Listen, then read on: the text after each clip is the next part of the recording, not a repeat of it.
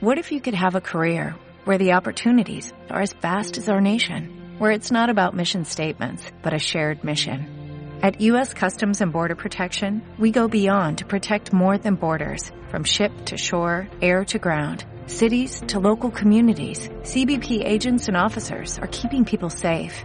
Join U.S. Customs and Border Protection and go beyond for something far greater than yourself. Learn more at cbp.gov/careers. With the Lucky Land slots, you can get lucky just about anywhere. This is your captain speaking. Uh, we've got clear runway and the weather's fine, but we're just going to circle up here a while and uh, get lucky. No, no, nothing like that. It's just these cash prizes add up quick. So I suggest you sit back, keep your tray table upright, and start getting lucky. Play for free at LuckyLandSlots.com. Are you feeling lucky? No purchase necessary. Void where prohibited by law. 18 plus terms and conditions apply. See website for details.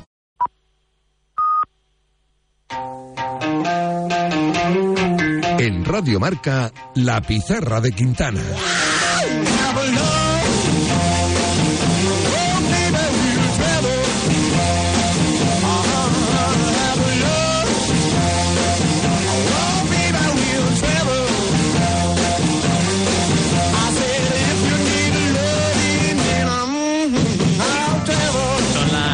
Son las 6 en punto de la tarde, las 5 si nos escuchas desde Canarias y como siempre es momento de repasar el mercado de fichajes, cuál es la última hora y conocer todos los detalles de un mercado que viene calentito, calentito. Antes de nada, como siempre, repaso movimientos que ya son oficiales por si os habéis perdido alguno en las últimas horas. Lucas Hernández y Kangin Lee ya han firmado este fin de semana por el París Saint-Germain. Ander Guevara ha dejado la Real Sociedad para firmar por el Deportivo Alavés hasta el año 2027. Dali Blin ha firmado libre por el Girona de Mitchell tras acabar contrato con el Bayern. Noah Lang ha fichado por el PSV procedente del Brujas a cambio de 12,5 millones de euros. Enzo Lefe, un futbolista del Loguean, ha fichado por el Rennes por 20 millones. Se queda en la Ligue 1, un centrocampista de bastante talento. Brendan Aronson se marcha al Unión Berlín, cedido desde el Leeds United. Tony Villena ha abandonado el Real Club Deportivo Español para fichar por Panathinaikos a cambio de unos 3 millones de euros.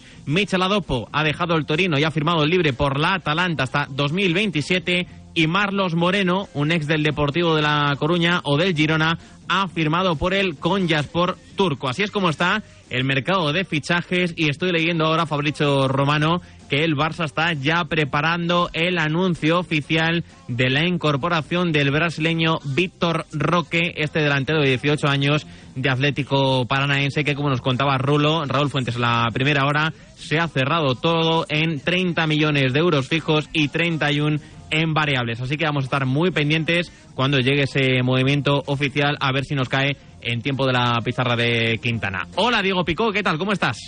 Muy buenas, pues por ahí quería empezar por lo de por lo Pues de Víctor Roque, que empezamos parece, por que, que parece que ya está eh, solucionado. Es verdad que la semana pasada, eh, pues desde, desde Brasil se nos hacía se nos hacía llegar el- las dudas que habían surgido en Atlético Paranense porque el Barça no, mont- no mostraba los contratos. Bueno no mostraba no, no los mandaba firmados y estaba subiendo la, la tensión. Es verdad que, que, que Martos el director deportivo de Atlético Paranense había mandado un, una especie de ultimátum al Barça de que debían hacerlo ya o, o empezaría a mostrar al jugador a otros a otros equipos. Bueno parece que se va que se va a cerrar en, en breve con esos 30 más 30 y tantos en en objetivos, incluso se pone un objetivo de, de estar entre los tres primeros del balón de oro, que no está mal, no está mal ese, Objetivo ambicioso, ¿eh? no, sé, no está mal ese objetivo, ¿no? Yo re- recuerdo cuando el Barça vendió a André Gómez al Barça que uno de los objetivos también era que fuera, no que estuviera entre los tres primeros, no, que fuera balón de oro. ¿no? Oye, y si, bueno, y si lo es, ¿qué? ah, bueno, por eso, por eso que nunca. No lo que pasa es que ahí eh, luego lo cuentas, ¿no? Eso en el balance, dice, no, yo puse 3 millones. Y claro, igual alguien te pega Ya. una colleja. Pero bueno, esas cosas, esas cosas suelen pasar. No, a ver, este Víctor Roque tiene una pinta extraordinaria. Sí, sí. Tiene pinta de morlaco de los buenos, de un buen goleador que, que puede ser en, en- en- unos años el delantero titular de, de Brasil, o sea que, ojo, hay que, hay que tenerlo muy en cuenta. Sí, esta semana, si se hace oficial, lo analizaremos aquí en la pizarra de Quintana, la incorporación de Víctor Roque al Fútbol Club Barcelona, que por cierto picó, Club Barcelona, que por cierto picó ya para cerrar la carpeta, ¿recuerdas tú algún caso donde eh, una operación se cierre con más variables que fijos en el fichaje? 31 en variables y 30 fijos. Sí, me no llama mucho la atención esto. Sí, no es lo habitual, ¿no? No, no, no suele ser habitual. Es verdad que eso te deja bien a las claras que, que no puedes pagar demasiado de fijo y, y has subido los variables, ¿no? Porque al final los clubs eh, lo que tienen claro es que si, si tienen que sacar el fi- o sea, ellos van siempre al fijo, ¿no? Sí. Eh, los variables generalmente pues suelen ser eh, menores, pero claro, si tú ya has llegado a un acuerdo, el futbolista ha llegado a un acuerdo con el club y tú quieres que vaya, o sea, quieres cerrar la operación, pues bueno, eh, aceptas que vayan subiendo esas variables y vayan bajando el fijo, ¿no? Mm, bueno, en esta, en esta situación lo que creo que deja bien las clases es que el Barça mucho, mucho para tirar de cartera no tiene. De, de hecho, tiene bastante poco. Entonces, eh, a- le han subido los, los variables por encima de los fijos, que sí que es verdad que es bastante curioso. De Víctor Roque, eh, quiero pasar, Pico, al nombre que estamos comentando todos los días en el repaso de mercado de fichajes, porque parece que la cosa se está poniendo calentita, calentita. El nombre de Kylian Mbappé, obviamente. Sí, de Estoy- eh, cuidado, estoy leyendo en marca.com, información de nuestro Pablo Polo, las fechas clave del caso Kylian Mbappé. Él tiene que incorporarse el lunes que viene, está el viaje a Japón el próximo 22 de julio y si no, la fecha tope que le pone el club parisino el día 31. Así que esto en teoría no se tendría que demorar mucho más. No, porque yo creo que además ahí ya ha tomado parte Luis Enrique, ¿no? De intentar que, que no se, que esto no se desmadre do- dos meses, porque entonces van a perder el foco, ¿no? Aparte es que eh, yo creo el- que el, el PSG tiene que trabajar el mercado eh, con la opción de que, de que Mbappé se marche. Aparte del dinero que tenía para invertir, eh, aparte tiene que trabajar el mercado pa- teniendo en cuenta que Mbappé se puede marchar. Y eso no es sencillo, ¿no? Porque pues, al final ¿dónde va a ir a pelear? Pues va a ir a pelear a, a Oshimen, a, a Muani, bueno, pues jugadores de este tipo, incluso el propio Vlaovic que, que no que no ha salido bien en, en, en Turín. Eh, bueno, eh, va- tiene que ir a esos perfiles, no, no, hay, no hay demasiados más, ¿no? A los que pueda a los que pueda acceder, pero claro, eso lo tiene que hacer pronto, porque si no se le, la cosa se va se va a complicar. Eh, bueno, lo de Mbappé esta semana parece que se va a calentar. De hecho, eh, si has pegado una, una vueltecita por marca.com, mm, llevamos un directo de todo el día de Sí, Mbappé, de, sí, sí. de todo lo que va surgiendo, ¿no? De todo lo que va sucediendo y, y no para de alimentarse. Ya no por solo por por la información que surja eh, a- alrededor del caso, sino porque todo el mundo pues hace declaraciones. Hoy el mismo Leonardo, ¿no? El ex del, del Valencia, que bueno era Leonardo, y, y director deportivo del PSG y, y del Milán, pues le ha metido le ha metido un, un costrejón importante al, También te al- digo que Leonardo la tenía clavadita, ¿eh? Sí, sí, tenía, le tenía bastante ganas, le tenía bastantes ganas, bastantes Sí, ganas. sí. Pero le ha metido un costrejón importante. Pero bueno, eh, es que es verdad que, que Mbappé va, va a generar todo esto hasta que se cierre de forma definitiva y nunca sabremos si es definitiva, ¿no? Porque con él nunca se sabe. Pero es verdad que, que ese artículo de Pablo Polo con las fechas clave es muy significativo, ¿no? Porque hoy eh, el, el PSG ha empezado a trabajar hoy. De hecho, he visto alguna imagen de, de Juan Bernard, de Carlos Soler, de los españoles llegando a la, a la ciudad deportiva. Bueno, veremos. Él, él tenía previsto llegar el lunes, ¿no? Creo que es 18, si no, si no recuerdo mal. Eh, pues eh, el lunes 18 tenía previsto incorporarse. Eh, no, lunes Lunes 17, 17. lunes 17, perdón, tenía previsto incorporarse y luego es verdad que el, que, que el PSG se va a Japón y ahí ya si tienes que tener casi la decisión tomada, si no, si no esto se va, a en- se va a ensuciar demasiado. Sí, lunes se incorpora Kylian Mbappé, en teoría con el Paris Saint-Germain, está citado para ello. El 22 de julio viaja el equipo a Japón para esa gira de pretemporada y el 31, como indica nuestro Pablo Polo ahora mismo en marca.com, es la fecha límite que le ha puesto el club. Leo por aquí el nombre, eh, me has apuntado, Pico, el nombre de Bernardo Silva, que no sé si tiene algo que ver, si es una de estas fichas de dominó que podrían caer con la salida de Mbappé de París. Yo creo que la de Bernardo Silva está en otra ventana. O Ah. sea, está en la ventana de eh, el PSG tiene 200 kilos y Luis Enrique quiere su fichaje. Eh, ¿Sabes? Porque hasta ahora los seis fichajes que han llegado eh, estaban hechos desde hace ya bastante tiempo, ¿no? Los Ugarte, Canguilí, Marco Asensio, ¿no? Eh, Skriniar, estaban ya firmados desde hace, desde hace un tiempo. Yo creo que ahí, en la ventana de vamos a darle un fichaje a, a Luis Enrique, está Bernardo Silva. Silva. Bernardo Silva que sigue ahí de, a principio de, mercado parecía que iba a ser inminente su marcha a, Arabia Saudí y de hecho se habló mucho de las cantidades que iban a ser bestiales, pero claro, él sigue teniendo contrato en, el City y de momento no se, la situación no se ha movido, con lo que hay que esperar, ¿no? Es verdad que el PSG está muy interesado en, ficharlo, pero no creo que sea causa-efecto de, de, Mbappé. Con caso-efecto de Mbappé será otro será otra otra ventanilla, ¿no? Creo yo. Creo que es más de, bueno, vamos a darle un fichaje a, Luis Enrique, pues vamos a darle a Bernardo Silva, que, que bueno, que es bastante bueno. Sí, que, no está nada mal, ¿eh? que viene a ser campeón de Europa. que es una grandísima incorporación, se la cierra el Paris Saint-Germain este verano. Eh, con el tema Joe Félix, picó ¿qué podemos esperar a estas alturas? Es que yo creo que con Joao Félix el, Atlético de Madrid está apretando mucho el acelerador y, le está empujando bastante a, tomar una decisión y marcharse. Eh, lo, del, lo del dorsal de la semana pasada ya fue un duro golpe, pero es que hoy a primera hora nos informaba Isaac Suárez desde la concentración del Atlético de Madrid que en el partidillo de primer día eh, lo habían dejado haciendo rondos con los chavales de filial. Eh, mm, bueno, yo creo que más mensajes no le pueden no le pueden mandar al, al bueno Joao Félix. Mm, veremos Jorge Méndez dónde, dónde coloca al jugador, porque lo que está claro es que mm, parece que en el Atlético Madrid no se va a quedar. Sí, y hay que resolver esa situación cuanto antes para el bien de todas las partes, ¿eh? que está muy enquistado ese tema y no se están haciendo bien ninguno de ellos. Eh, con Álvaro Morata, Pico, ¿qué crees que va a pasar? Porque antes Isaac Suárez precisamente en la primera hora me decía que vienen a por Morata y, vienen con dinero, ¿eh? Sí, pero mm, veremos cuánto, ¿no? Porque, mm. porque lo que está claro es que eh, el jugador quiere seguir compitiendo y le, interesa más a lo mejor Milán o Roma, que Mourinho también ha llamado a la puerta, que irse al Al mm. que es un poco el equipo top de, de Arabia Saudí y que también tiene interés en, fichar al goleador español porque él quiere competir y quiere llegar a la Eurocopa 2024 siendo el delantero titular de España.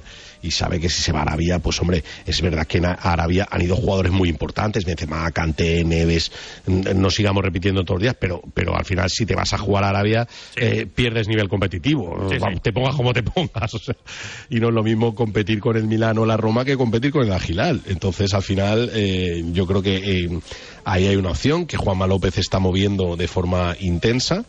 Eh, ya parece, parece evidente eh, que desde el Atlético de Madrid se da por hecho de que, de que Morata no va a seguir.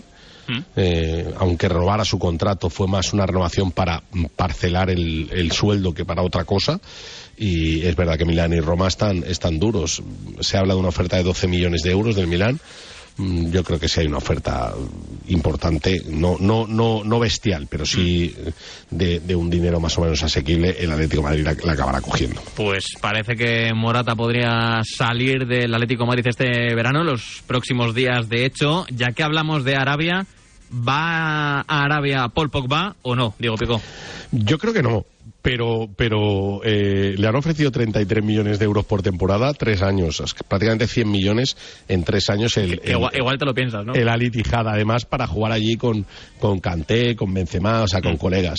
Eh, él, se ha hecho unas fotos este fin de semana en Arabia Saudí, eh, además con el escudo de la Tijad y tal, y bueno, luego ha salido a decir que no, que no, que no, que no es el momento, ¿no? Mm, él, después del año de la Juve, que ha sido un desastre absoluto, que prácticamente no no ha, participado, me da la sensación de que va a querer intentar, mm, bueno, no dejar tan mal boca, ¿no? En, Turín, eh, tan mal sabor de boca en Turín, ¿no? Eh, si se pone en forma y no se lesiona, pues al final Pogba siempre es protagonista en el mercado, ¿no? ¿Cuántas veces hemos hablado de mm. Pogba, de los traspasos del Madrid, del Manchester? Pero al final, bueno, yo creo que, seguirá en, Turín. ¿Y Milinkovic Savic? Porque este es otro de estos nombres que siempre destacamos en todas las ventanas de fichaje. Pues este se ha quedado en la Lazio, pero... Pues este sí que se va a ir. Este sí que se va a ir a la Gilal y, van a pagar 40 millones de euros. De hecho, hoy el presidente de, la Lazio, Lotito, uy, me sale siempre Lolito, es Lotito, perdón, eh, Lotito, que, joder, después de tantos años mm, le ha pegado un arre, pero importante, ¿no? Diciéndole que se quiere ir solo por dinero, que él le hubiera ofrecido la renovación, que está dispuesto a subirle el sueldo. Bueno, yo creo que ya después de tanto tiempo le podía, le puede dejar salir, ¿no? que le llamó casi llorando para que le dejara salir. Bueno, mm. parece que el acuerdo se va, se va a cerrar y por un buen puñado de, euros se va a marchar a se va a marchar a Arabia también le pagan bien a él ¿eh? o sea no, no te creas que se va a ir descalzo mm. se va a ir con un sueldo importante al, al Al es evidente que si se acaba marchando dinero va a cobrar el bono de Milinkovic Savic que en su momento se llegaron a pedir por él 100 millones de euros ¿eh? van a pagar 40 que no está mal pero ha bajado bastante la cotización de este futbolista el tema entradas en el Real Betis Balompié Pico esto cómo está sí Bellerín y Marroca, que con Marroca ya está hablado con el Leeds, con Bellerín está hablado con él. Eh, yo creo que el Betis los tiene ya cerrados, tiene apalabrados con ellos y apalabrado con los clubs. El problema que tiene el Betis ahora mismo es de inscripción, o sea, de, intentar dejar salir, o sea, hacer hueco para poder inscribir. Recordar que el año pasado al Betis ya le costó, ¿eh? Que, hubo incluso jugadores que no empezaron la primera jornada porque no, porque no estaban inscritos, ¿no? Que tuvieron que vender a Mar Bartra casi de urgencia a Turquía por 6 millones de euros para cuadrar el, para cuadrar el fair play financiero. Eh, veremos si, si, logra si logra salir de, de, ese hueco porque yo creo que son dos, dos, dos incorporaciones muy importantes para, para Pellegrini ¿no? son fondo de armario son jugadores que te pueden dar mucha calidad. Sí, a Bellerín ya le vimos en el Betis rendir a gran nivel en ese lateral derecho. A mí me encantaría ver personalmente a Marroca, ¿eh? eh de regreso en el fútbol español y verle de verde y blanco. Eh, el nombre de Rafa Mir, ya que estamos en Sevilla, cambió Betis por Sevilla, picó. ¿Qué pasa con él? Bueno, nos ha adelantado hoy Fernando Álvarez en, en, marca.com esta mañana, primera hora, en exclusiva, que el Valencia ha pedido la cesión de, de Rafa Mir. A ver, eh, ya te digo yo que él está loco por la música, que, que él se pone la camiseta del Valencia mañana mismo. ¿eh? Eh, además te lo digo con, conocimiento de causa. Pero, pero claro, eh, el, Baraja pues, ya ha hablado con el jugador. Y para ver si se vendría, si no se vendría, es el principal valedor de, este fichaje. el problema es como, como todo, pues en el Valencia, que pasta no hay, que quieren una cesión a pelo, que no quieren pagar toda la, que toda la cesión. El Sevilla, si no pagas toda la cesión, no te lo va a dejar. Entonces vamos a ver si se puede si se puede arreglar esta esta situación. Mm, evidentemente no hablamos de traspaso porque mm. encima Rafa Mir eh, al, Sevilla ya le costó un muy buen dinero eh, por encima de los 15 millones de euros. Yo creo que eh, tiene que ser una cesión una cesión a coste o sea a coste de, de la ficha y, y el Valencia en un principio no quería pagarla toda. Veremos si se lanza el Valencia de verdad a, por Rafa Mir porque eh, pues bueno están intentando sacar como puedan a, Marcos André. E incluso la, continuidad de Cavani que le queda una temporada no está no está clara. Sería un sería un fichaje interesante para, para el Valencia no para, para, para el actual Valencia ¿eh? para, el Valencia en la situación en, la, en las condiciones en las que está actualmente. Pues ya que estamos en Valencia te pregunto por Dani Cárdenas el guardameta del Levante bueno, Dani Cárdenas que eh, tiene un agente que es el mismo que el de Mamardasvili. Entonces, en, esa, en esas jugadas de dominó, en esas fichas de dominó que, van, que va a generar la salida de Onana, si se acaba cerrándose del, del Inter al, al, United, diréis, este está loco, está hablando de Onana que se va del Inter al United y me está hablando de Dani Cárdenas. Pues va a llegar al final el círculo ese, e, esas fichas de dominó acaban cayendo, ¿no? Acaba saliendo probablemente Schomer eh, del, del, Bayern Múnich pueda ir a pueda ir al Inter de Milán, eh, Mamardashvili pueda ir al pueda ir al Bayern Múnich y ahí quedará una plaza libre y el agente de Mamardashvili ha dicho, oye, pues a ver una cosa, eh, hmm. me hago un 2 por 1 de, de, manual, ¿no? De, un 2 por 1 del Carrefour casi, o sea, eh, meto aquí a tal y meto a Cárdenas. Bueno, eh, veremos, ¿no? Cárdenas tiene más tiene más opciones, incluso el Granada que de Paco López, ¿no? Paco López lo hizo debutar a, Cárdenas en primera división. Es un buen portero para estar en segunda eh, y tiene, tiene, algunas, tiene algunas ventanas abiertas. Eh, a ver, recordar que el Levante el otro día mismo Felipe Miñambres dijo que, está todo en venta, ¿eh? que, no, que no nos volvamos locos, que, el jugador por el que vengan, si ponen si, si hay traspaso de por medio, incluso cesión con opción de compra o algo así, el Levante va a dejar salir. ¿Cabe entonces la posibilidad, Pico, me estás diciendo, que después de Pepe Lu vaya Dani Cárdenas, cambia Levante por, por, Valencia dos futbolistas este verano? Su agente así lo ha puesto ¿eh? encima de la mesa. ¿eh? Mira, te voy a contar una maldad de, de, Pepe Lu. Eh, hoy el Levante ha quitado la megalona gigante que había en el, en el Ciudad de Valencia, en la que aparecía Pepe, Pepelu, Mm. e incluso en alguna de las tiendas del Levante eh, han tenido que tapar con papel de regalo la figura de Pepelu porque era, claro, era el, el icono del, del Mm. Levante, ¿no? Entonces quedaba un poco mal llegar ahí a la tienda y que estuviera Pepelu allí con la camiseta del Levante cuando ya, ya lo has vendido y ya es oficial. Hombre, ¿no? también te digo que no sé si queda mejor taparlo con papel de regalo, ¿eh? Te digo que ha sido bastante cutre. Eh, no quiero ser no quiero ser duro, pero ha sido bastante cutre. Sí. Lo, lo he comentado con algún amigo que me ha mandado la foto. Me dice, hombre, esto está siendo un poco cutre. Digo, pues sí. Sí. Déjalo y ya cuando lo cambie ya lo cambiarás. es evidente que así está siendo, pero bueno, cosas del mercado que repasamos aquí todos los días contigo, Pico. Ya para cerrar, venga, un último picotazo. ¿De qué tenemos que estar pendientes? Bueno, eh, por ejemplo, Bongonda del Cádiz está Ah. muy cerca de irse, de irse al Esparta de Moscú por 7 millones de euros. Yo creo que es una venta, es una venta para. Aunque Alberto Benítez me ha dicho eh, que es una venta, era un- bueno, yo creo que es una venta para, para volverse para, para volverse loco. Si lo venden por 7 millones de euros ya, ya va bien, ¿no? Mm. Ya, ya va bastante bien. Y, y sé que te han preguntado por Iza Carcelén Sí, sí, sí. y, y he hecho ahí la consulta y me dicen que eh, tanto Iza Carcelén como el Pacha Espino no hay novedades, que están sin contrato, pero que de momento no hay novedades. Veremos si, si al final acaba yéndose, eh, acaba cambiando de, de provincia en, en, Andalucía, pero, pero me dicen que de momento no hay, no hay novedad alguna, que siguen sin contrato ambos dos. Pues mira. Ahí está la información, nos lo preguntaba antes Adria Jimovic en YouTube, que cómo estaba Luisa Carcelena, así que ahí está la información de Diego Picó al respecto, eh, con respecto al lateral del Cádiz. Pues Diego Picó, gracias como siempre por el repaso al mercado. Un abrazo chicos, hasta luego. Y nosotros seguimos hablando de mercado, pero también de equipos que han regresado hoy a la actividad. Y me marcho a Donosti. Hola, Eneco Picabea, ¿qué tal? ¿Cómo estás? ¿Qué tal? Muy buenas, Pizarra. Eneco, ¿cómo ha sido el primer día de la vuelta al cole allí en la Real Sociedad? Bueno, pues para que te hagas una idea, ha sido una vuelta al cole con mil niños viendo a la Real en las gradas de, Anoeta, porque han abierto el estadio no, no Zubieta. David Silva ha calentado y se ha ido para adentro, porque incluso ya el primer día está claro que Silva tiene un plan especial y sin caras nuevas y sin internacionales. La única cara así un poquito especial es la de Mikel Gotti, que viene del Bilbao Athletic, pero que va a jugar en el filial. Así que mm, seguimos esperando caras nuevas en lo que vamos cerrando salidas en la Real. Sí, he leído que la gran noticia de la mañana ha sido ver a Omar Sadik al mismo ritmo que sus compañeros, ¿no? Bueno, claro, es que aquí hablamos de que no hay fichajes, Claro, pero, pero este uno es un fichaje, eh, casi. eh, claro, es un fichajazo, además, el fichaje más caro de la historia de la Real. Jugó tres partidos el año pasado después de pagarse 20 millones, que la Real no lo ha hecho por nadie y no tiene pinta que lo vaya a hacer tampoco este verano. Y, y no nos suele gustar mucho de es el fichaje después de hacer una mala temporada, pero con las lesiones evidente que Sadik Umar es uno de ellos. Le hemos visto entrenando en redes sociales eh, en su Nigeria natal, en unos campos que me hacían temer por sus ligamentos cruzados, pero la verdad que verla a buen ritmo con sus compañeros es una de las mejores noticias. Sí, sin ninguna Tenemos ganas de ver a Omar Sadik de nuevo con la Real Sociedad. Ojalá que ya plenamente recuperado y hoy al mismo ritmo que sus compañeros a las órdenes de Imanol. Eh, Eneco, eh, la gente en Donosti se puede ilusionar con el verano de la Real Sociedad porque tiene que ser un verano importante. Van a jugar Champions.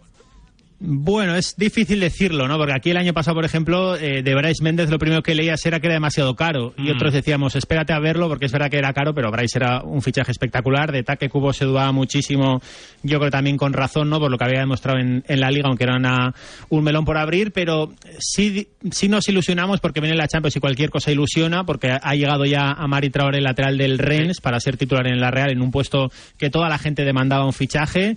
Pero falta algo de, no sé si decirte, de pedigrí, de relumbrón. La gente está esperando como un fichajazo que yo no sé si va a llegar, porque aquí todos esperamos un verano con Martino de Gardo David Silva, pero no puede pasar todos los veranos y estamos más pendientes ahora mismo de salidas que de llegadas y es que no suena prácticamente nada. ¿eh? La de ayer de Guevara, por ejemplo, ¿Mm? pues porque la Real se, colo- se patinó y lo publicó 12 horas antes de lo que esperaba en, en YouTube, que si no, no nos habríamos enterado de nada. Sí, repasábamos antes que Ander Guevara va a jugar hasta 2027 en Mendizorroza, que ha fichado por el Deportivo Alavés. Me dices que no se está moviendo nada en el capítulo de entradas, pero te voy a preguntar por uno de los nombres propios, Sorloz. ¿Qué va a pasar con el noruego?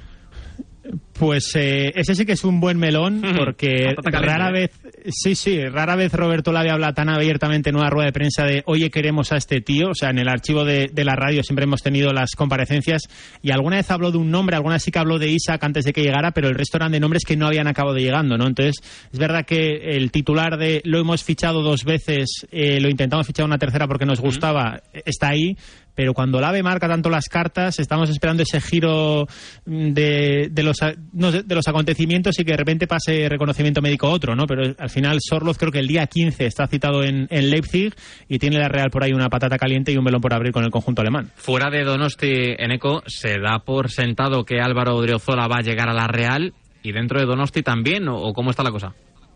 Bueno, dentro de Donosti hay... no sabemos qué pensar, ¿no? Porque al final eh, yo tengo cinco años más que Álvaro y al final, quieras que no, siempre tienes un contacto de, mira, este es amigo de amigo y es amigo de Odriozola, ¿no? Y él daba por hecho que venía, su círculo cercano también daba por hecho y de repente apareció a Mari Traoré. También le preguntaron por Odriozola a Roberto Lave en la comparecencia, creo, del 31 de mayo y dijo que no iba a hablar de jugadores que tuvieran contrato con otros equipos. Se habla de una posible llegada muy barata, pero claro, aquí lo que vemos en Donosti es que tienes a Mari Traoré, lateral del Rennes y titular sí. con Mali, capitán de la selección de Mali, tienes a Andoni Gorosal con contrato y tienes a Alexola, más además eh, Aritz Lustondo como un posible lateral derecho, así que no cuadraría mucho, pero es evidente que es un, es un nombre que está sonando siempre y que es un canterano de la Real, con lo cual que volviera a casa pues eh, sería para sumar. Eneco, ya la última que te hago. En el capítulo de salidas no se espera ninguna venta dolorosa este verano, ¿no? Pues me pillas ahora mismo tocando madera, porque al final sí. eh, lo dijo, creo que yo quien Peribay cuando renova a Roberto Lave, que le da mucho dolor de cabeza lo bien que lo está haciendo la Real, porque significa que vienen a por ellos. Eh, ya sabemos que el Nápoles quiere, el Nápoles quiere a Lenormand, pero me, me, cuesta mucho imaginar una Real negociando, que si vienen ellos con la cláusula y él se quiere ir, lo cual sería sorprendente, pues eh, la Real no tiene nada que hacer pero no creemos que se vaya a ir nadie. Parece que del proyecto de Champions no se baja nadie. Normal. Hoy estaban prácticamente todos entrenando y claro, es lo que dices, al final es que vas a jugar Champions. Si fueras quinto y tienes opciones de Champions todavía, pero las opciones que, que hay sobre la mesa por ahora parece que se van a quedar todos. Tenemos muchas ganas de ver esta Real Sociedad 23-24 competir en la máxima competición europea de clubes, la UEFA Champions League. Gracias por las claves, Eneco. A vosotros un abrazo. Acaba de terminar el partido entre Javer y Kiptova. Acaba de ganar la tunecina el segundo set 6-0, 6-3. Así que en cuestión de 15-20 minutos aproximadamente arrancará el partido entre Alcaraz y Berretini que vamos a contar aquí en Radio Marca. Tu moto después de todo el invierno aparcada sin arrancar suena así. Y esa misma moto, pero con el seguro de línea directa que incluye la puesta a punto con revisión gratuita, así. Cámbiate ahora y te bajamos el precio de tu seguro de moto sí o sí. Ven directo a lineadirecta.com o llama al 917-700-700. El valor de ser directo. Consulta condiciones.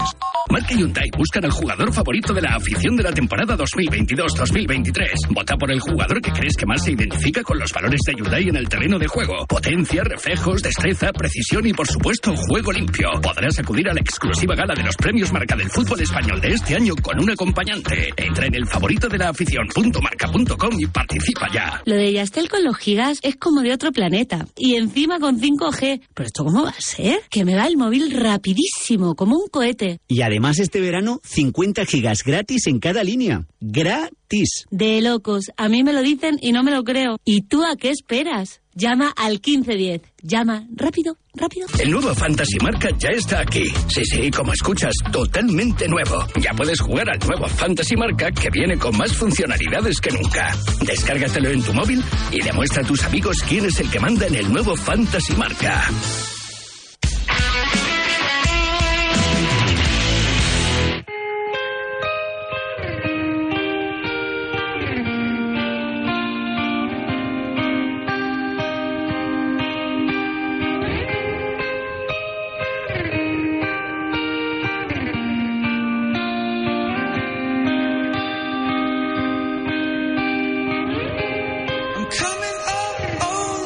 Son las 6 y 27 minutos de la tarde. Es momento de rendir homenaje a una de las grandes figuras del fútbol español que nos dejó ayer, Luis Suárez Miramontes, que falleció ayer a los 88 años de edad, primer balón de oro español primer y único balón de oro en el fútbol masculino y marca leyenda, entre otras distinciones, en el año 2016. Y para hablar de su figura, para hablar de uno de los grandes de nuestro fútbol, he querido llamar a nuestro amigo Sergio Vilariño. Vilariño, ¿qué tal? ¿Cómo estás? ¿qué tal, Adrián? ¿Qué tal? Muy bien. Vilariño, antes de empezar, es eh, ayer nos dejó otra de estas grandes leyendas de las que nos hablaban nuestros padres y sobre todo nuestros abuelos, ¿eh? Sí, sí, de hecho Luis Suárez es eh, el, el ídolo Hmm. de, de mi abuelo, así que, que sí que me habló mucho de él durante, bueno, durante muchos años y, y ahora con gracias a, a que tenemos eh, esta tecnología que tenemos ahora, ¿no? Nuestros amigos de fútbol y, y YouTube y tal, pues pues podemos verlo verlo jugar y, y, bueno, mi abuelo no se quedaba corto. ¿Y qué te contaba tu abuelo como aficionado al fútbol, que era lo que más le gustaba de, de Luis Suárez?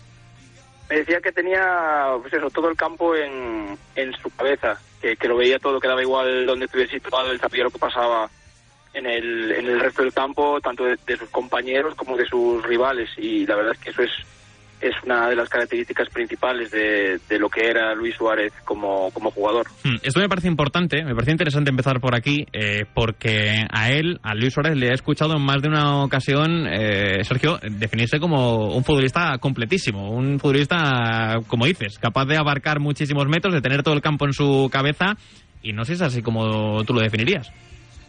Sí, porque es un jugador que además a lo largo de su carrera fue evolucionando, ¿no? Él comienza jugando más como, como un interior totalmente ofensivo, ¿no? De esos interiores que jugaban antes en la delantera de cinco de la, bueno, la típica WM.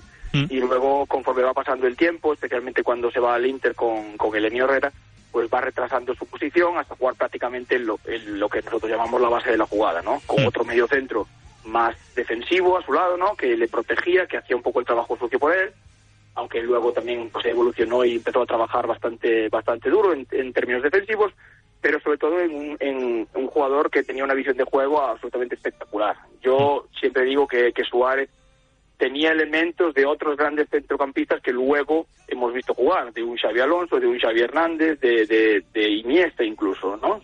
Si, si llegamos a, a hablar de, digamos, de su faceta más, más ofensiva.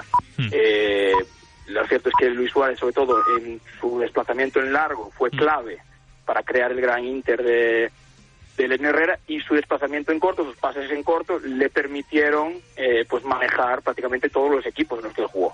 un futbolista total, el bueno de Luis Suárez Miramontes, que nace en A Coruña en el año 35, que debuta muy jovencito con el Depor en la 53-54, con apenas 18 años, y en la 54, en el año 54, Sergio, se marcha al Barça, y en el Barça consigue bastantes títulos, además, por supuesto, de ese balón de oro.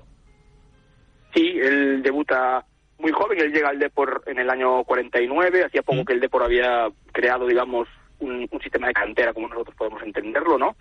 Y ya en el año 53, si no me equivoco, pues debuta eh, con el primer equipo, un primer equipo en el que estaba, por ejemplo, Paíño y, y Arsenio Iglesias, eh, y ya tarda nada, en, en apenas un año se lo lleva el, el Barcelona, primero a jugar con el, con el segundo equipo, ¿no? Con el eh, España Industrial, eh, y luego ya entra en el primer equipo en el 55 y se establece como, como uno de los jugadores clave de, de un equipo del Barça que es un gran equipo, que, que gana títulos en España, que compite en Europa y que realmente es un equipo de, de absoluta élite, siendo eh, perdón, eh, sí, Luis Suárez el, uno de sus jugadores más importantes, hasta el punto de que bueno de que gana el, el Balón de Oro de, de 1960. Teniendo en cuenta, eh, Sergio, que en el 61 se convierte Luis Suárez en el primer futbolista español en fichar por un club italiano, llegando al Inter, y que se convierte en el traspaso más caro de la historia en aquel momento del fútbol, antes en tiempo de debate, eh, Emilio Contreras definía a Luis Suárez Miramontes como un pionero de nuestro fútbol.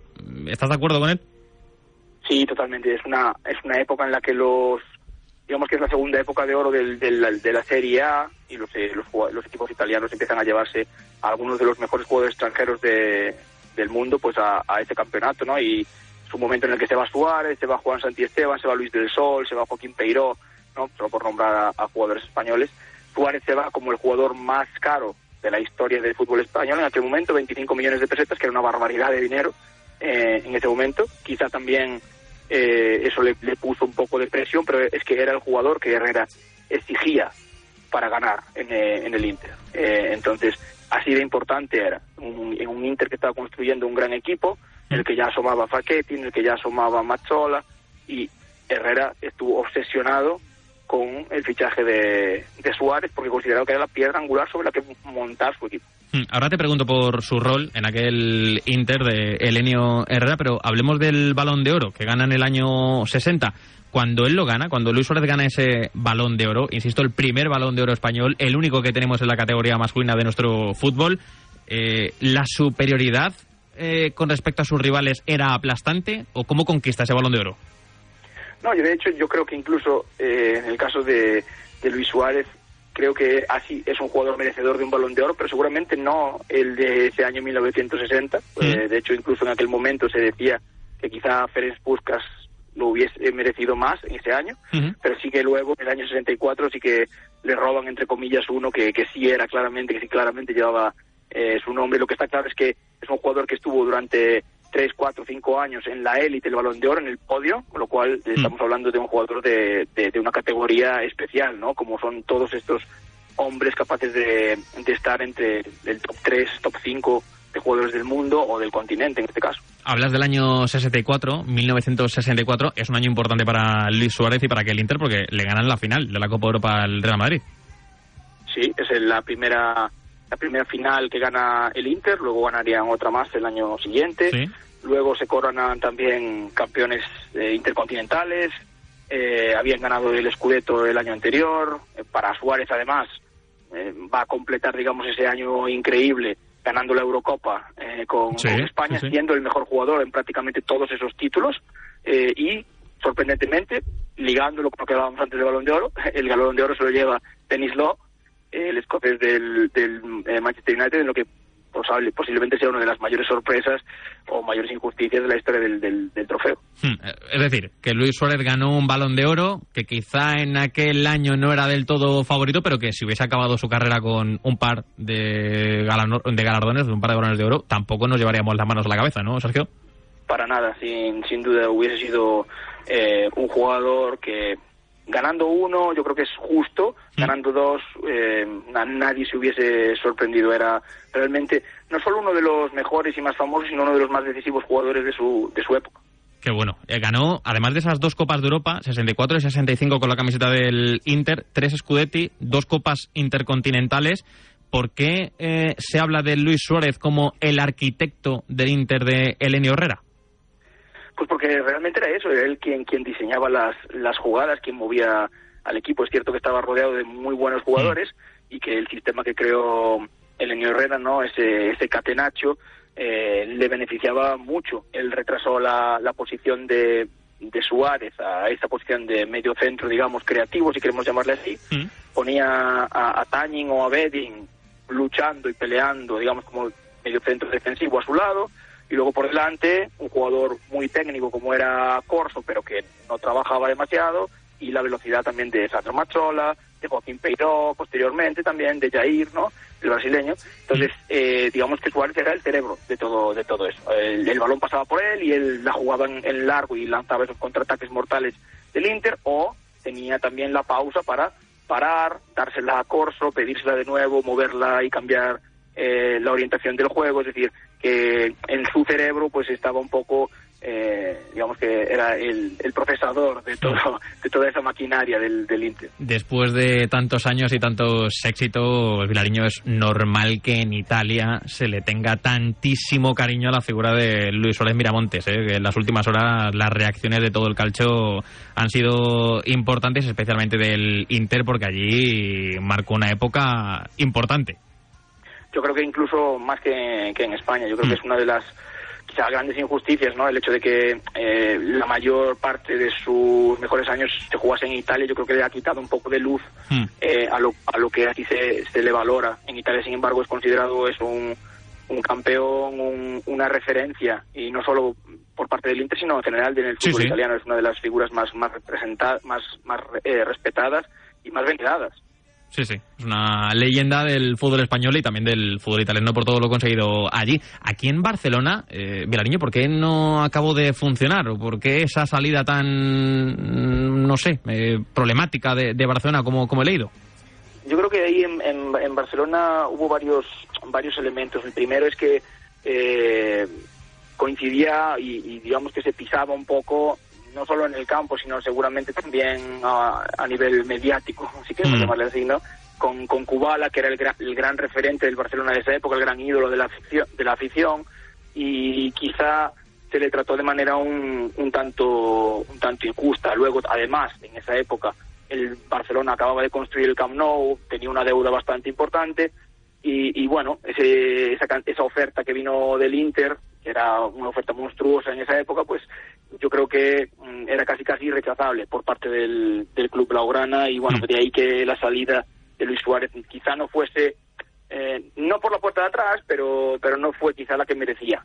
Esto en cuanto al Luis Suárez futbolista. Hablemos ahora del Luis Suárez entrenador, eh, Sergio, porque también dirigió a varios clubes italianos, entre ellos el Inter, en tres etapas diferentes. Eh, el Inter, la Sampdoria, la Spal, el Como, el Cagliari, el Depor aquí en España, también el Albacete. Del Luis Suárez entrenador, ¿con qué te quedas? Más allá de la experiencia en la selección, eh, tanto en la sub-21 como en la absoluta, que ahora te pregunto por ella yo creo que ahí no no tuvo tanto tanto éxito no como cuando como cuando jugaba. Yo creo que le le costó plasmar quizás sus ideas o, su estilo de juego eh, en los equipos que tenía. Es cierto que también sacando el caso del Inter en el que normalmente pues fue utilizado casi casi como un apagafuegos no en situaciones complicadas en el resto de equipos tampoco es que tuviese pues grandes grandes equipos no y a lo mejor es un entrenador que, que está más acostumbrado pues a la gestión no de, de grandes jugadores eh, porque es, es, lo que fue él eh, y quizá no tan preparado para luchar digamos en el barro si queremos llamarle así. Pero bueno es cierto que, que su, su carrera como entrenador pues no no, no se puede comparar con, con su eh, con su carrera como, como futbolista. Y aún así como técnico de la sub 21 consiguió el primer eh, europeo verdad en el 86 y después llegó a la absoluta al Mundial del 90, aunque se cayó en octavos ante Yugoslavia. Sí, sí, fue un buen trabajo en las categorías inferiores y además en aquel momento pues uh, había una tendencia a darle, mm. digamos, el, el, relevo al seleccionador de la selección A con la persona que estaba en el en el equipo sub-21, no solo en España, sino, por ejemplo, tenemos el caso en Italia mismamente, con el caso de Enzo Verso, sustituido por, por Aselio Vicini, ¿no? Eh, entonces, yo creo que hizo un buen trabajo, creo que intentó cambiar el estilo de la selección, no creo que intentó adaptarse más a, al tipo de futbolistas que tenía, al fin y al cabo a él le tocó, digamos, manejar el mejor momento de, los miembros de la Quinta del Buitre, intentó que España jugase un poco otra cosa, ¿no? De lo que jugaba Muñoz, eh, que fue un equipo más de transiciones verticales, etcétera, y es cierto que yo creo que en Italia 90 la relación con la prensa y, y, y digamos elementos externos al, al, terreno de juego jugaron bastante bastante en su contra. Pues Sergio Vilariño, gracias por estar esta tarde en la pizarra de Quintana para hacer este pequeño homenaje a la figura de Luis Suárez Miramontes, una de las leyendas de nuestro fútbol y uno de los grandes también en el fútbol italiano, un gran sabio. Gracias a ti, Adrián, un abrazo. Venga, hasta aquí esta pizarra de Quintana, lunes 10 de julio, con el regreso de todos los equipos ya al trabajo en primera división. Hemos hablado del Madrid, del Barça, del Atlético de Madrid, también de la Real Sociedad. Hemos escuchado a Suso en Sevilla. Todos han vuelto ya al trabajo que hay que empezar a preparar la pretemporada 2023-2024. Yo lo dejo aquí porque empieza ahora marcador con Fran González y la narración de Pablo Villa que hay que seguir en directo ese Carlos Alcaraz Berretini, enfrentamiento de octavos de final en Wimbledon. Mañana más y mejor, eso sí, desde las cinco y media de la tarde, cuando acabe la etapa del Tour de Francia, y hasta las ocho, más pizarra de Quintana aquí, mañana, en Radio Marca, la radio del deporte.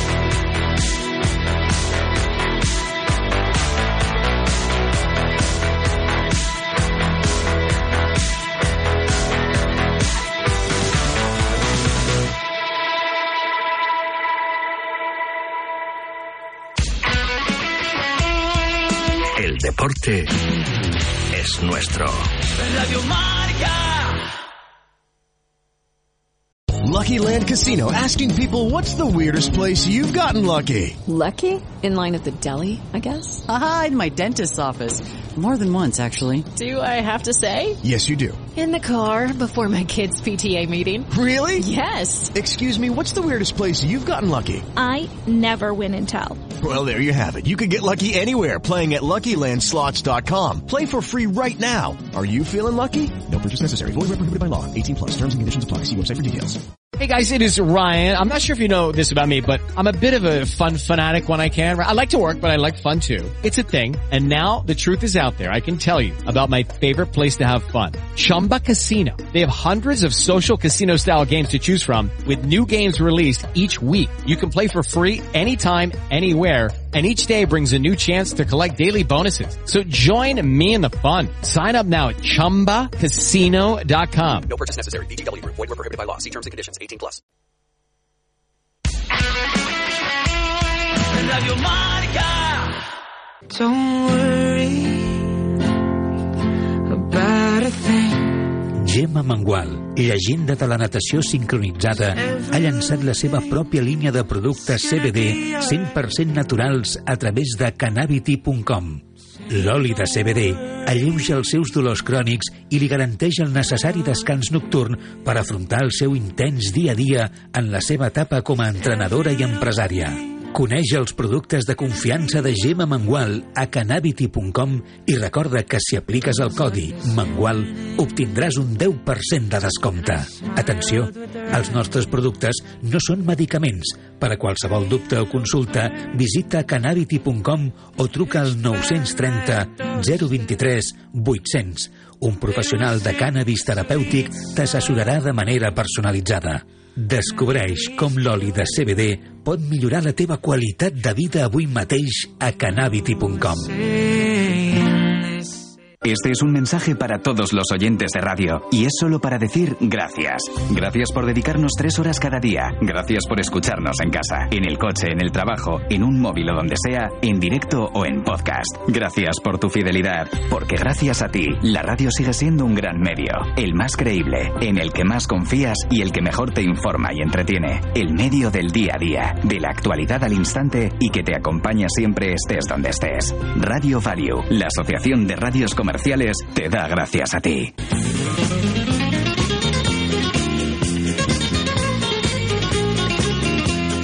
Radio Marca Barcelona, la ràdio més esportiva per la gent que sap el que vol.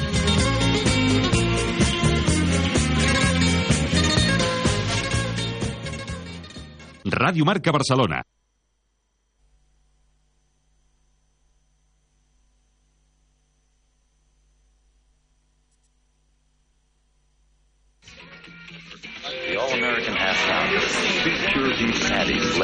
This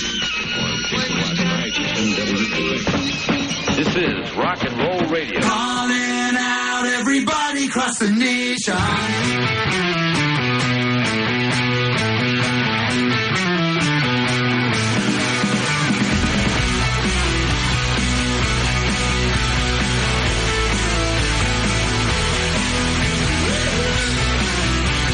Marcador con Fran González.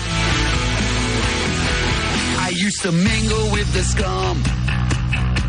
Uh, working hard on my bubble gum. I used to do a lot of dumb. I never got my homework done. I need some motivation, just some inspiration to keep on learning more. A little fun detention, just some intervention is what I'm yearning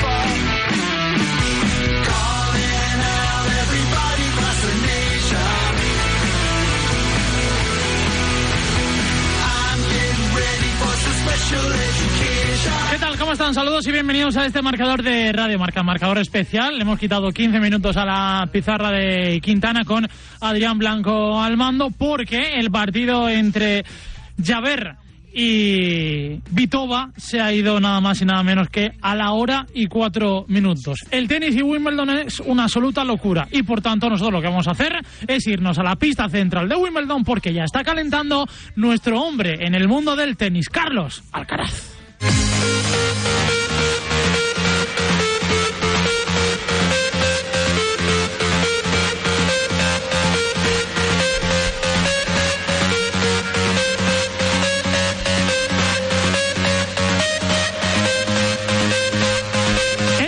Cuarto partido de la tarde en la capital de Inglaterra. Si hablamos de la pista central de Wimbledon, en la hierba ya está el español, el murciano del Palmar, Carlos Alcaraz, el número uno del mundo, que se va a enfrentar ante Mateo Berretini. Ojo, que es el 36 del mundo, pero ni mucho menos está en esas características en cuanto a puntaje se refiere en el mundo de la ATP. Mateo Berretini es más que peligroso y Carlos Alcaraz no nos está dando tantas garantías como pensábamos a esta altura en Wimbledon. Pero, señoras y señores, esta es la semana definitiva y el bueno de Charry hoy lo quiere hacer por la vía rápida. Va a ser difícil, pero lo vamos a intentar con la narración de Pablo Villa. Hola Pablo, muy buena. Hola, ¿qué tal? Fran González, oyentes de Marcador de Radio Marca y bienvenidos a otra página con la historia de Carlos Alcaraz. Sí, otra, porque va a intentar superar una barrera que no ha conseguido superar hasta el momento, que son los octavos de final de Wimbledon. El año pasado llegó hasta esta ronda y cayó en esta misma pista contra otro italiano, contra Yannick Sinner. No queremos revivir aquellos momentos y sí redimirnos ante un subcampeón de Wimbledon de año 2021. Ha sufrido con las lesiones.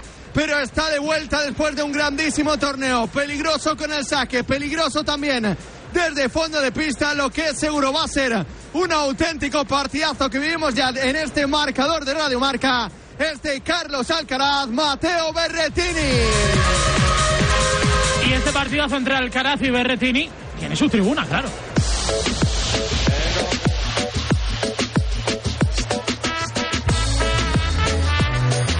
Y en dos titulares porque el partido va a arrancar súper, pero que súper rápido. A mi izquierda en el estudio Juan Gonzalo ya está nuestro Manolo Pollán. Hola Manolo, ¿qué tal? Muy buenas. Encantado de estar una vez ¿Eh? más con vosotros y a por todo. Solo quiero sí, no y quién va a ganar. Partido largo y quién se lo lleva. Para mí Alcaraz hay que, no digo vengarse, pero hay que, bueno, cambiar el resultado de Australia, que fue bestial aquella historia hace nada, hace un año, y fueron cinco sets. Así que Alcaraz en cuatro. Hola, Alex Tarrero, ¿qué tal? Muy buenas. Buenas tardes. Sí, no y quién se lo lleva. Partido largo, partido corto y quién se lo lleva. Tarrero. Alex, bueno, pues ahora volvemos a tener esa comunicación con Alex Tarrero. Pablo Villa va a arrancar el partido entre Berretini y Carlos Alcaraz. El primer servicio va a ser para el italiano. Para el tenista romano que vuelve por sus lares después de haberlo pasado francamente mal con eh, problemas en eh, lesiones abdominales. Ya hablaremos una de las razones por las que se acusa de esas lesiones abdominales al bueno de Mateo Berretini que falla el primer servicio de este partido de octavos de final. Esperamos también rival en ese duelo entre Rune y Grigor Dimitrov. Ojalá estuviese eh, Alejandro Davidovich, pero no lo va a hacer. Primer punto ya en juego, la primera bola para Mateo Berretini, que falla ese revés, se le marcha el revés paralelo. 0-15 para Alcaraz. Bien, Manolo. En principio eh, venía ahí escrito en inglés, dice Mateo Berretini, tremendo sacador y eh, Carlos Alcaraz, juego de todo tipo, all around game. Vamos a ver si alarga los puntos y poquito a poco le va desgastando. Mateo es peligroso, un finalista de Wimbledon sin comentarios.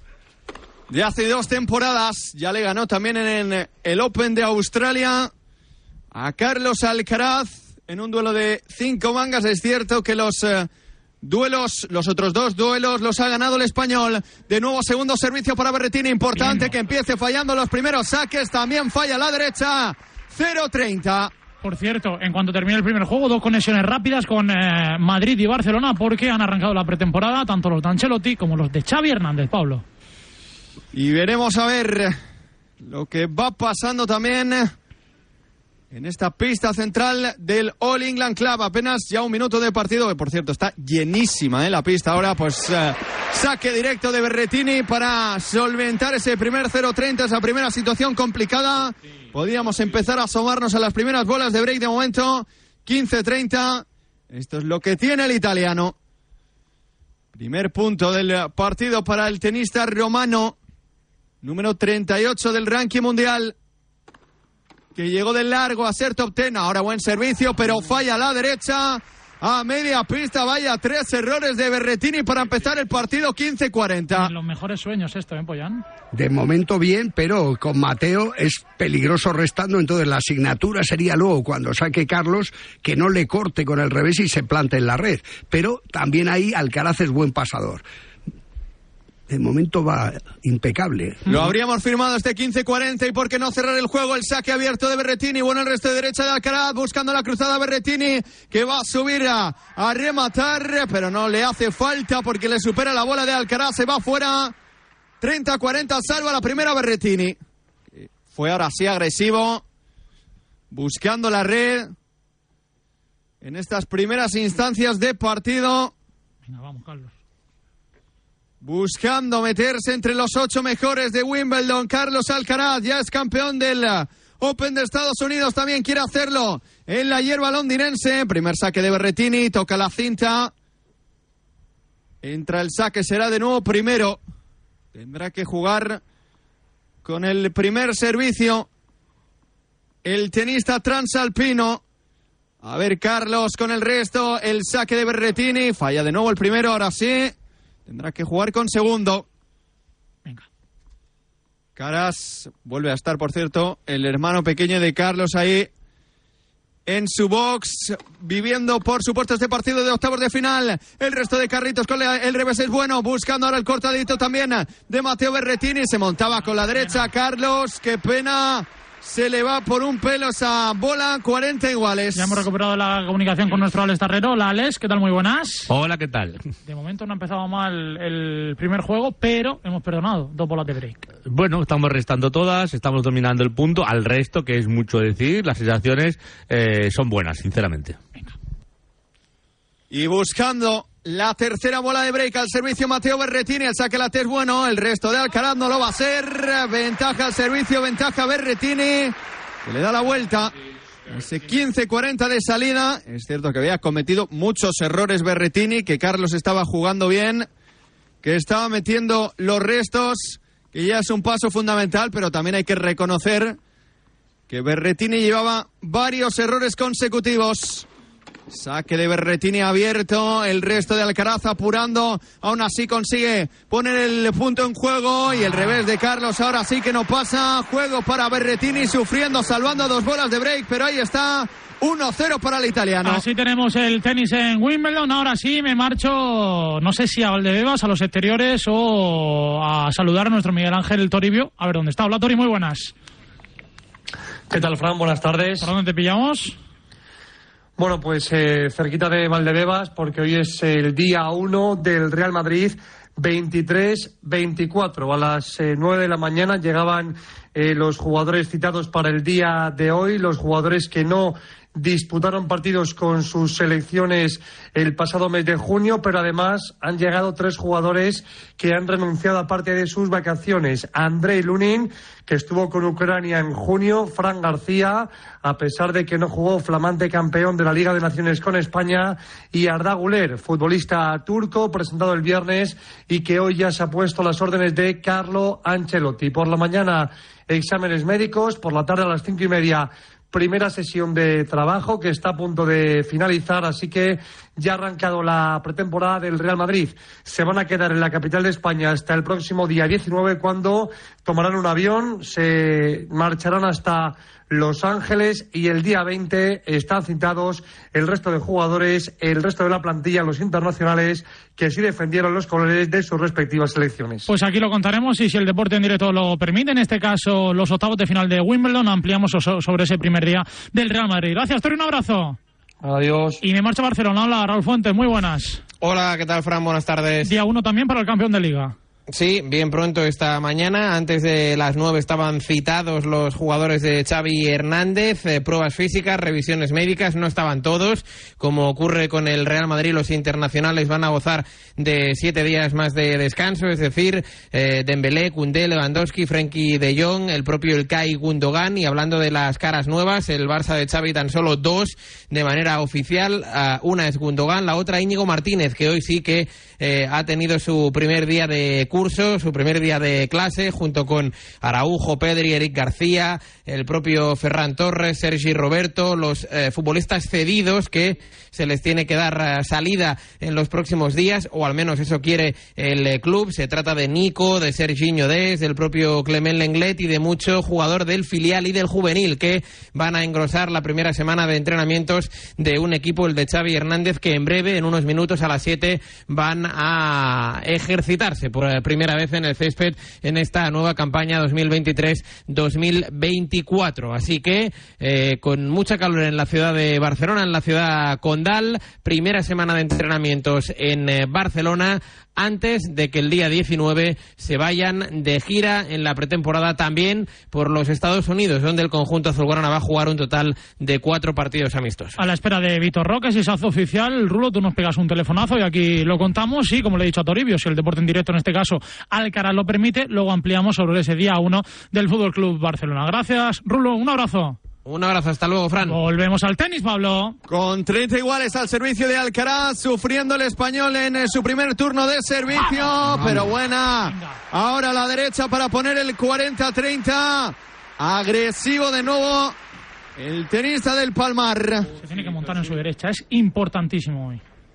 Y meterlas, porque el otro día sí. no lo hizo que hemos visto un inicio que Mateo, en cuanto el saque de Carlos se lo permita, se le planta en la red. Total. Sí dejó caer alguna, pero los dos están un poco nerviosillos, aunque más experiencia, por supuesto, Mateo.